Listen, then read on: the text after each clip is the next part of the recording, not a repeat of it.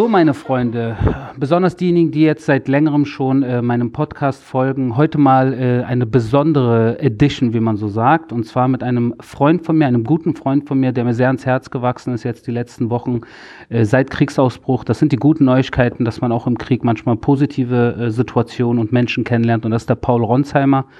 Äh, den kennt ihr natürlich, äh, ist bei der Bild eine große Nummer, auch viel in der Ukraine unterwegs gewesen, jetzt auch in Israel unterwegs, ein fleißiger Mann und jemand, der auch wirklich äh, am Kämpfen ist, am Kämpfen für die Wahrheit und, äh, und natürlich als Journalist mit einem tiefen Einblick in die Situation, äh, nicht nur hier in Israel, auch in der Region und überhaupt auf der Welt.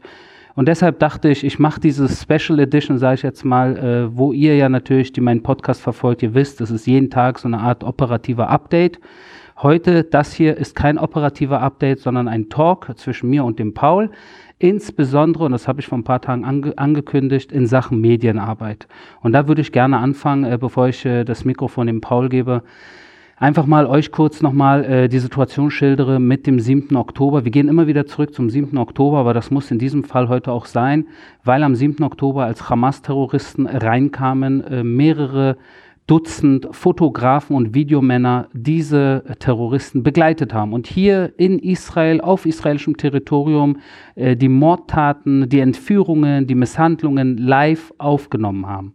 Und das sind, äh, das waren Dutzende und man sieht das auf dem Videomaterial Material der Hamas, weil auf bestimmten Videos und Fotos sieht man gegenüber auf der anderen Seite andere Fotografen und andere Videomänner, die aus einem anderen Blickwinkel fotografieren. Und das äh, wirklich Üble und Traurige ist eigentlich, dass äh, mittlerweile herausgekommen ist, das habe ich gestern, vorgestern auch äh, gepostet, dass einige der äh, Kameramänner in der Vergangenheit, äh, ich hoffe mittlerweile nicht mehr, für internationale Sender gearbeitet haben und Zeitungen von Rang und Namen, wie zum Beispiel die New York Times, CNN, AP, das ist die äh, weltgrößte, ähm, wie nennt man das, News Agency, Associated Press, ähm, und äh, die New York Times. Ne? Und das sind äh, natürlich äh, Fotografen und Videomänner, äh, die im Gazastreifen ein auf Journalist getan haben. Und jetzt ist die Frage, waren sie wirklich Journalisten in den letzten Jahren und haben objektiv äh, im Namen äh, der New York Times, CNN und AP Dinge berichtet und fotografiert? Sagen wir mal neutral, oder äh, waren es, äh, ich sage jetzt mal, äh, junge äh, palästinensische Männer, die von der Hamas, äh, ich sage jetzt mal, organisiert wurden oder in Richtung internationale Medien äh, gebracht wurden, um natürlich die Hamas PR auf der Weltbühne anhand ihrer Fotos und ihres Videomaterials zu veröffentlichen. Ich äh, würde gerne äh, hier mal äh, die Meinung von Paul hören, der sich mit der Situation nach, natürlich auch auskennt in Sachen Presseberichterstattung, insbesondere aus einer Region wie dem Gazastreifen, wo eine Diktatur namens Hamas herrscht. Ja, erstmal vielen Dank für die Einladung und beeindruckend, wie du es schaffst, jeden Tag hier ein militärisches Update zu geben. Ähm, dafür auch aus journalistischer Sicht erstmal vielen, vielen Dank. Die Debatte um Journalismus in Gaza, die habe ich auch in meinem Podcast geführt. Das war bevor wir diese Bilder jetzt gestern gesehen haben. Ich glaube, dass diese ethisch-moralische Debatte dringend notwendig ist und dass die viel zu wenig geführt wurde. Allerdings glaube ich, dass im jetzigen Fall auch die Emotionen ein bisschen zu groß geworden sind, denn man muss ein paar Dinge unterscheiden, finde ich. Also erst einmal, wenn wir dort Fotografen sehen, die von Hamas-Terroristen oder Führern ein Küsschen bekommen, ja, dann glaube ich, ist es klar, dass das kein Journalist ist, ähm, dass er zu äh, eine Beziehung zu Hamas hat, zu Terroristen. Wir haben ja auch Fotos gesehen, wo derjenige auf dem Motorrad zu sehen ist und äh, in der Nähe eine Handgranate ist. Ja, das ist etwas, was ähm, nichts mit Journalismus zu tun hat. Bei anderen, die ich dort sehe, da sehe ich erstmal, dass sie an der Grenze waren, und dass sie dort fotografiert haben. Jetzt ist die Frage, was wussten sie tatsächlich davon, was am 7. Oktober passieren würde?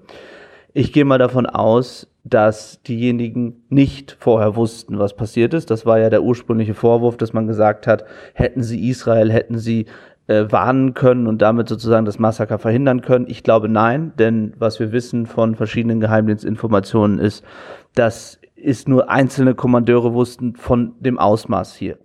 Jetzt sagt man, warum sind die so früh morgens an dieser Grenze? Ich kann nicht einschätzen, wo sie gewohnt haben, ob sie sozusagen einen Hinweis bekommen haben, da passiert irgendetwas. Dann muss ich sagen, wenn ich in ihren Schuhen gewesen wäre als lokaler Fotograf, wahrscheinlich wäre ich auch hingefahren. Bedeutet das deshalb, sie sind sozusagen gleichbedeutend mit Hamas-Terroristen? Ich finde nein. Ist anders noch einmal als bei demjenigen, äh, den wir dort gesehen haben, ne, mit dem Foto und äh, der, der äh, Granate. Möglicherweise ist es auch möglich oder es ist möglich, dass das Ganze begonnen hat und sie erst dann dorthin sind. Das wäre aus meiner Sicht das ethisch einwandfreiste. Denn wenn etwas passiert, fahren wir Journalisten dorthin. Ja, und so ist es natürlich auch im Gazastreifen. Von daher finde ich, dass die Debatte in Israel etwas zu heftig geführt wurde, etwas zu vorschnell. Auch diese Aussagen von einem Abgeordneten, der gesagt hat, alle Fotografen, er hat damit ja sozusagen alle Fotografen und Kameramänner über einen Kamm geschoren und hat gesagt, die sind genauso wie die Terroristen und die gehören jetzt eliminiert. Ich glaube, wir müssen da aufpassen. Also das ist sozusagen meine kritische Haltung ähm, dazu.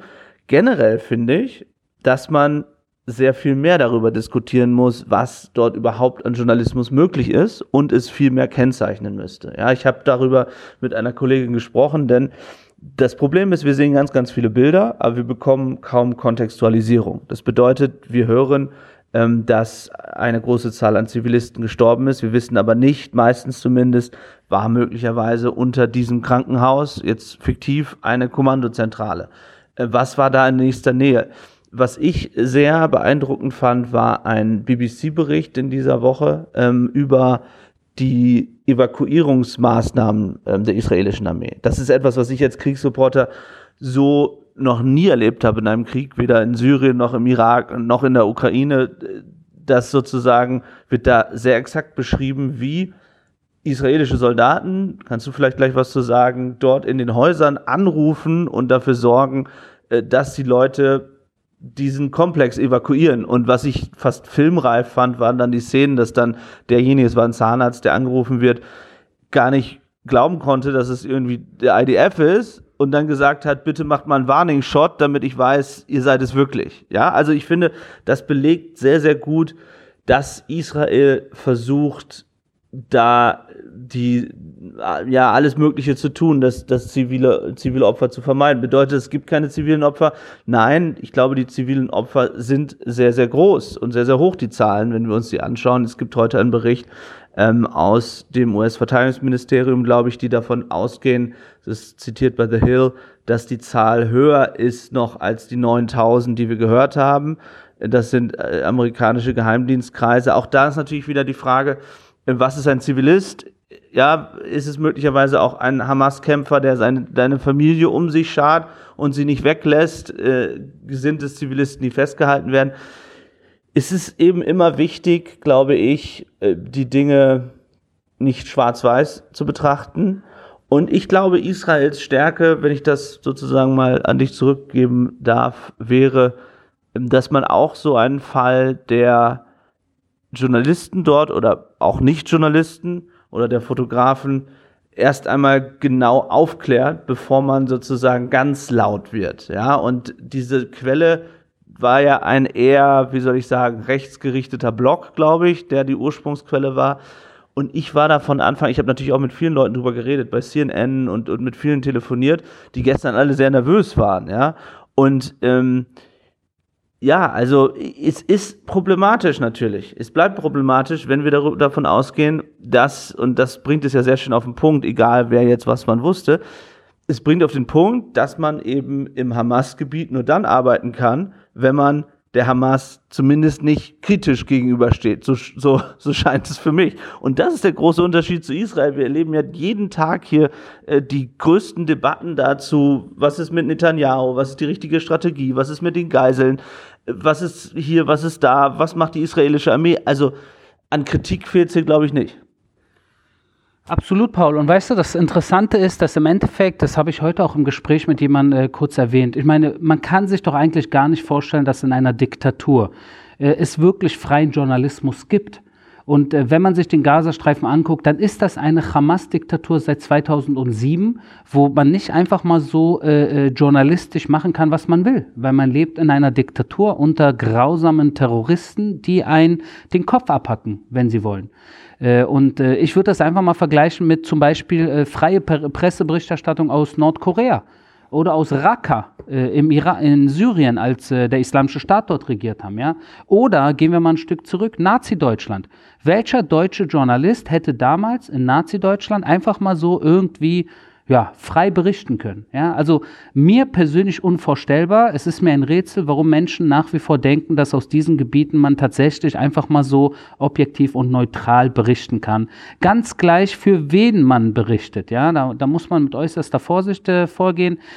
Ja, das ist, äh, wem wir gegenüberstehen im Gazastrom. Und ich frage mich jetzt auch, und das ist gut, dass der Paul da ist, weil ich bin ja, äh, wie ihr wisst, äh, seit vielen Jahren, also ich bin einberufen worden jetzt vor fünf Wochen, aber ich war ja früher schon Offizier der israelischen Armee und Sprecher der Armee äh, zwischen 2009 und 2017. Und zwischen 2009 und 2017 gab es drei Kriege zwischen Israel und äh, dem Gazastreifen beziehungsweise Hamas und äh, islamischer Dschihad. Das war einmal 2009, einmal 2012 und einmal 2014. Und dann gab es eine kleine Pause. 2021 gab es wieder Krieg, wo ich dann auch wieder einberufen wurde. Das heißt, ich bin jetzt eigentlich im fünften Krieg zwischen Israel und palästinensischen Terrororganisationen im Gazastreifen. Und ich muss euch sagen, bestimmte Tendenzen bei äh, bestimmten Medien, fallen mir nach wie vor auf. Die bestimmte Dinge werden äh, teilweise verdreht, verzerrt berichtet und da frage ich mich, ob äh, wo, wo, woran das liegt, warum es so ist, ob man einfach nur irgendwie ähm, ich sage jetzt mal Zahlenvergleich, wie viele Tote auf der einen Seite, wie viele auf der anderen Seite und je nachdem, wo mehr Tote sind, die sind dann die Unschuldigen oder woran genau liegt das? Und da wollte ich mal den Paul fragen. Ich denke, das ist interessant. Äh, Paul als Journalist, der auch in Kriegen unterwegs war und ist, wie er denn die letzten Wochen die Berichterstattung von seinen Kollegen und Kolleginnen äh, wahrnimmt, ob sie denn wirklich verstehen können, was hier wirklich vor sich geht. Also ich äh, betreibe ungern Kollegenschelte, von daher werde ich äh, keine Namen nennen, ähm, aber ich kann dir einen grundsätzlichen Eindruck geben, was mh, mm, die Problematik ist. Vielleicht angefangen noch einmal mit Gaza. Ich glaube, natürlich ist es ein Problem, dass wir keine internationalen Journalisten momentan vor Ort haben. Denn bei internationalen Journalisten ist es so, die einen ausländischen Pass haben, ähm, sie haben noch einmal eine größere Sicherheit. Ja, warum sind die nicht da? Naja, sie werden von Ägypten nicht reingelassen, von der israelischen Seite auch nicht, beziehungsweise ähm, da müssten sie ja die Front durchqueren, mehr oder weniger. Ähm, aber das ist schon eine besondere Lage in einem Krieg, dass man sozusagen, dass alle internationalen Korrespondenten hier sind und dass man auf der anderen Seite sozusagen in Anführungszeichen nur Lokale hat. Und über die Problematik haben wir ja schon gesprochen. Und ich würde sogar so weit gehen, dass das eher für Israel schädlich ist, weil sozusagen wir nicht wirklich tief reingehen können, auch was in Gaza-Stadt passiert, jetzt mal unabhängig von der Sicherheitsfrage, ja. Mhm. Ähm, also und, und man, man kann es natürlich auch aus der Perspektive sehen, dass es schlimm ist für die, für die Zivilbevölkerung oder Palästinenser, weil man keine wirklichen emotionalen Geschichten mitbekommen von dort. Ja, also so, so, so viel erstmal zur Gaza-Perspektive. Was mich bei der Berichterstattung hier gewundert hat, muss ich ganz ehrlich sagen, ist ganz am Anfang, wir erinnern uns an das Krankenhaus, ja, das vermeintlich von Israel bombardierte Krankenhaus, wo wir auch eine große Mediendebatte erlebt haben.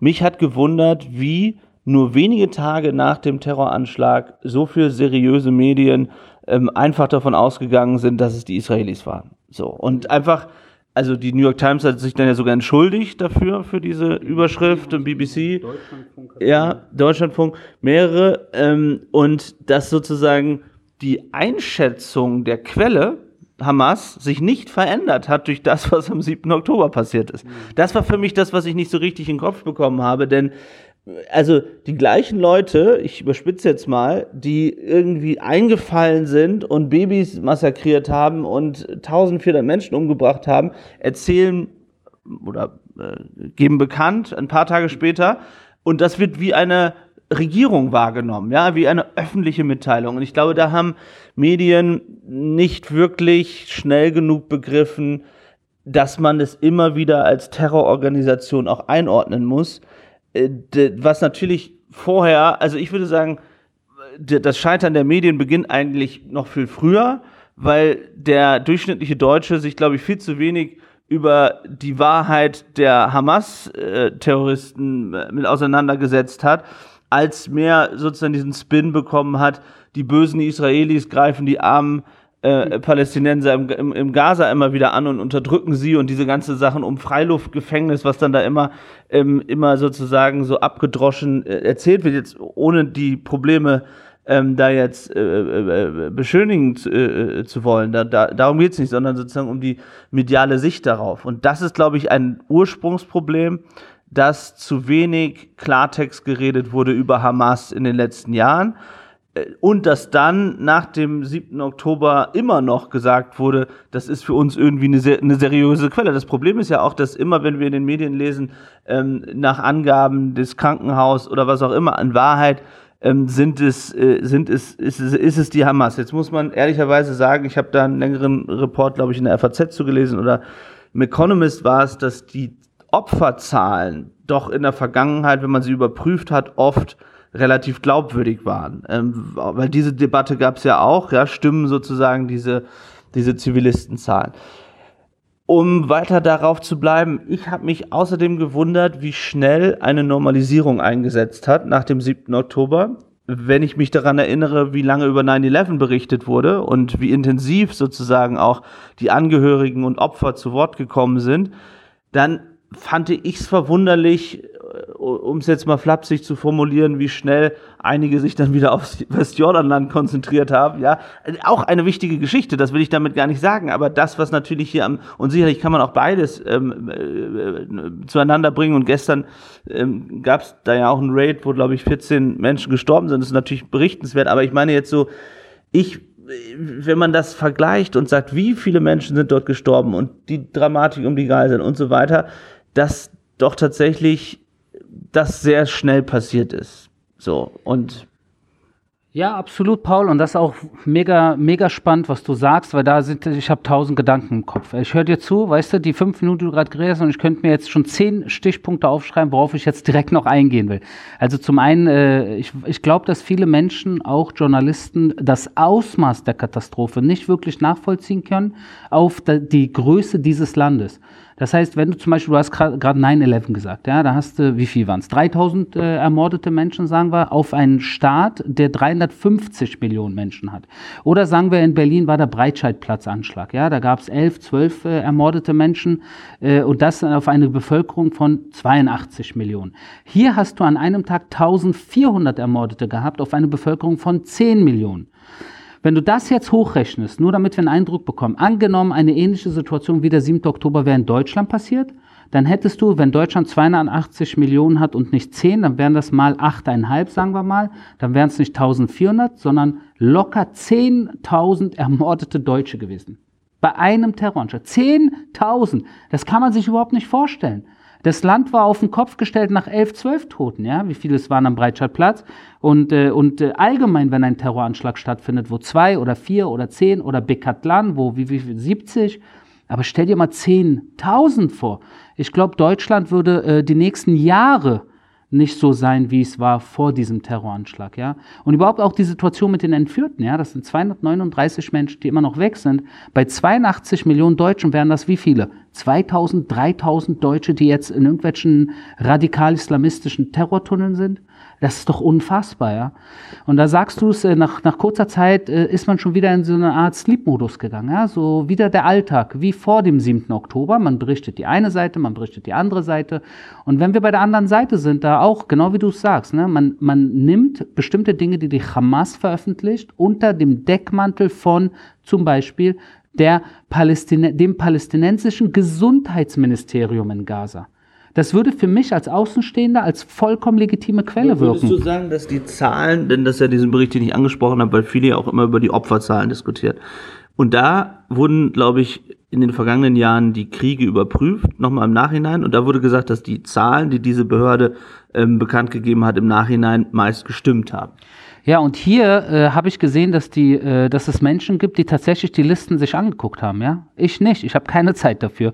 Aber es gibt Leute, die sich die Listen der palästinensischen Gesundheitsbehörde, der Hamas angeguckt haben. Und was haben sie festgestellt? Dass es hunderte Namen gibt und ID-Nummern, die schon 2014 auf Todeslisten standen. Das heißt, dieselben Menschen, die 2014 auf der Liste standen, mit derselben ID-Nummer, mit demselben Namen, stehen auch 2023 in der Liste. Aber was sind eure Erkenntnisse? Jetzt drehe ich schon wieder um, es ist der Journalist, ne? aber was sind eure Erkenntnisse dann, was die genaue Zahl von Zivilisten, also was wisst ihr darüber?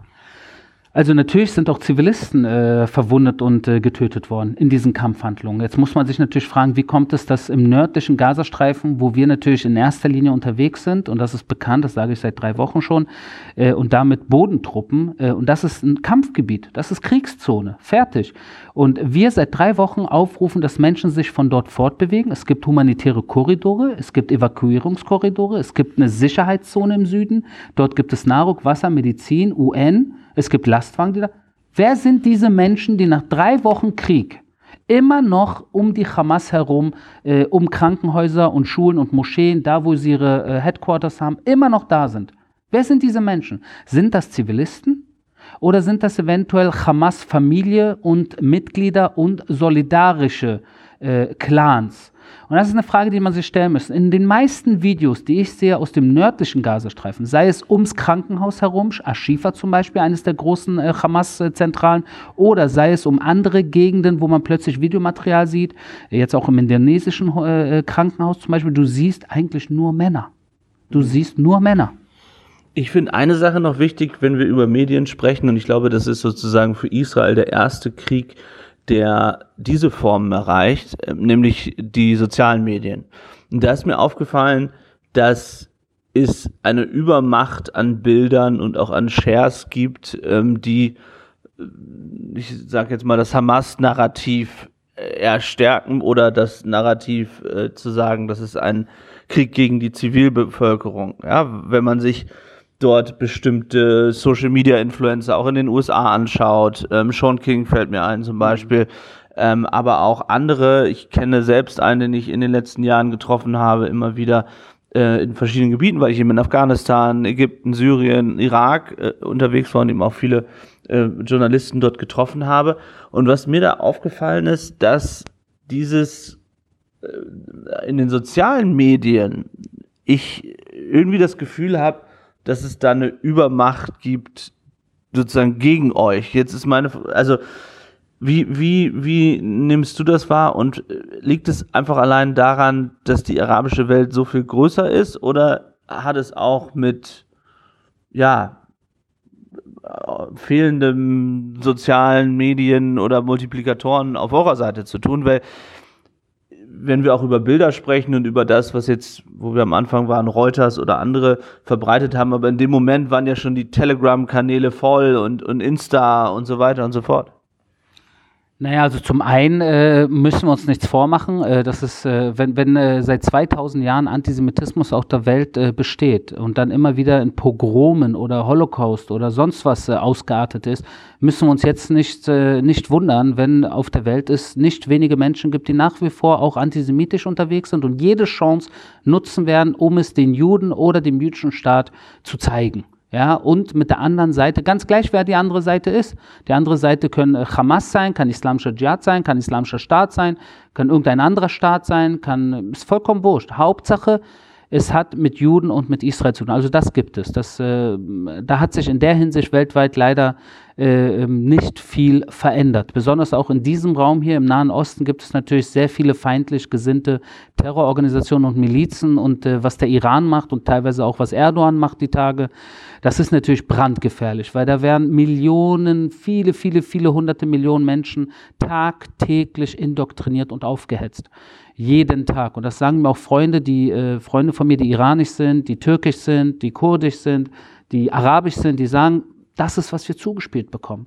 Und das sind Millionen von Kindern und Jugendlichen, die das sehen. Die glauben diesem Zeug. Das ist auch auf ihrer Sprache. Es wirkt echt und sie verstehen den Zusammenhang nicht. Weil den Zusammenhang zu verstehen, das heißt, du musst ja auch andere Quellen bekommen. Du musst ein Stück weit Intellekt haben. Du musst ein Stück weit auch die Möglichkeit haben, ja, das überhaupt zugespielt zu bekommen, das zu vergleichen. Und ich glaube, viele Menschen auf der Welt kriegen das nicht. Und jetzt die Frage an dich, Paul, zurück. Die deutschen Medien, hast du ein Gefühl, dass die wirklich tiefgehend verstehen, was hier passiert? Ist dein Gefühl, dass deine Kollegen und Kolleginnen, die herkommen, die vielleicht nicht diese Kriegserfahrung wie du haben, tatsächlich nachvollziehen können, was ist gut, was ist böse, was ist äh, Barbarei, was ist äh, Demokratie? Ist israelische Armee gleich Hamas, Hamas gleich israelische Armee? Ist Ernie Bert und Bert Ernie? Verstehen die das? Also nochmal, ich werde keine Kollegenschelte machen, auch wenn sich das deine Zuhörer vielleicht wünschen.